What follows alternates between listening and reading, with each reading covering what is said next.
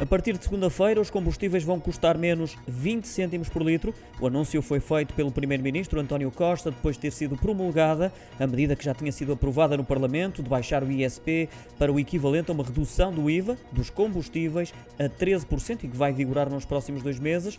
Vai permitir reduzir em mais de 40% os preços do gasóleo e da gasolina. Esta medida tem um custo estimado de 85 milhões de euros por mês.